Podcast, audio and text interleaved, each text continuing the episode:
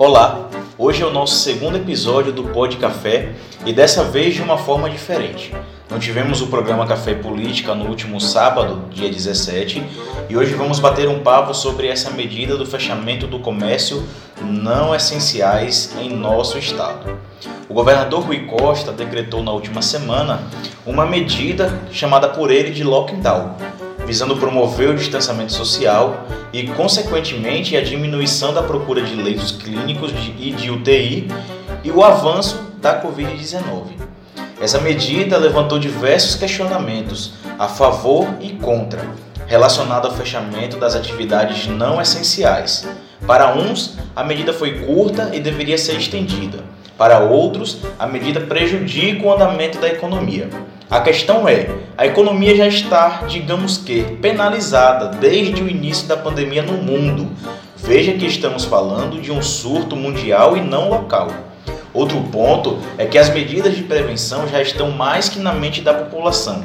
Porém, parece que vivemos em um grande jardim de infância, onde precisa ser lembrado disso a todo instante, né? É use álcool, lave as mãos, mantenha o distanciamento. Não há culpado para uma pandemia, ou quando há, se prova quem a disseminou. Mas não vou entrar nisso hoje. Onde quero chegar é que a população precisa urgentemente fazer sua parte. Se eu não sei nadar e o rio é fundo, por que eu vou entrar nele? É mais ou menos isso que estamos vivendo. Várias pessoas desrespeitando o distanciamento e as normas de segurança, se afogando e colocando a culpa no salva-vidas. Se você não entrasse nesse rio, provavelmente não precisaria desse salva-vidas, né? A nossa situação é crítica, sem leitos e as perspectivas não são das melhores. Estamos à beira de um colapso, um caos em nosso sistema de saúde e dessa vez será no público e no privado. Afinal, o dinheiro hoje não vale mais nada. Somente neste domingo, dia 28, foram notificados 90 óbitos e mais de 3 mil novos casos do vírus.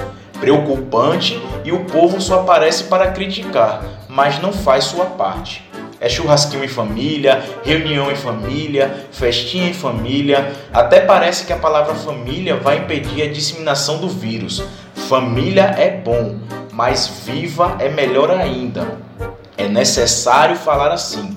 Me desculpe se vocês não gostaram, mas o que se percebe é que não estamos, não estamos lidando com crianças, até porque elas têm mais noção do que os adultos, mas com pessoas irresponsáveis e sem empatia. Não me refiro a todos. Uma boa parcela cumpre com seu papel de excelência e mantém aqueles que ama fora do risco mas outros, como disse João Grilo no Alto da Compadecida, parece ser filho de chocadeira.